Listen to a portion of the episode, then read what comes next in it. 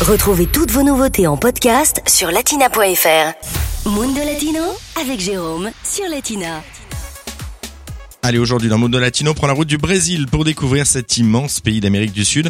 Si vous êtes un petit peu perdu pour une première visite, pas de panique, suivez le guide.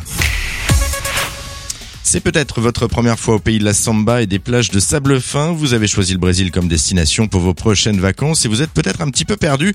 Alors pas de panique, Samuel de l'agence Altiplano Voyage vous propose de découvrir trois lieux incontournables pour une première approche et on débute avec un endroit qui forcément est un passage obligé.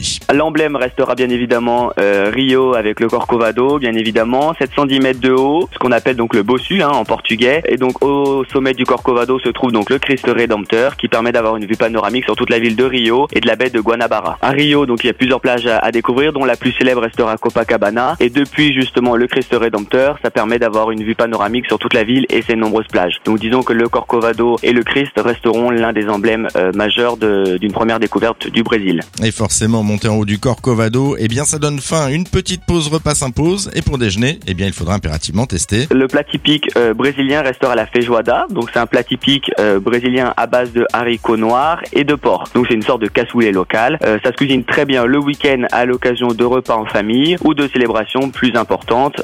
Et pour accompagner tout ça, n'hésitez pas à tester la caipirinha, une boisson locale alcoolisée à consommer avec modération, bien sûr. Et puis pour terminer votre excursion, on prend la route à nouveau. Samuel vous a dégoté un petit endroit insolite. Alors ça sera un lieu en effet un petit peu plus reculé. Ça s'appelle la Chapada Diamantina. Donc c'est un parc national qui se situe lui dans l'état de Bahia. Donc c'est un parc rempli en fait de cascades et de rivières que l'on surnomme le joyau vert du Brésil. Donc c'est un site qui est vraiment parfait pour les amoureux de la nature qui souhaitent profiter de balades euh, de manière autonome. Et voilà vous êtes maintenant prêt à partir. Pour plus d'infos, vous pouvez également contacter Samuel. Il est spécialisé dans les voyages en Amérique latine. Allez, bom, yarem. Latina Podcast, le meilleur de Latina, en podcast sur latina.fr.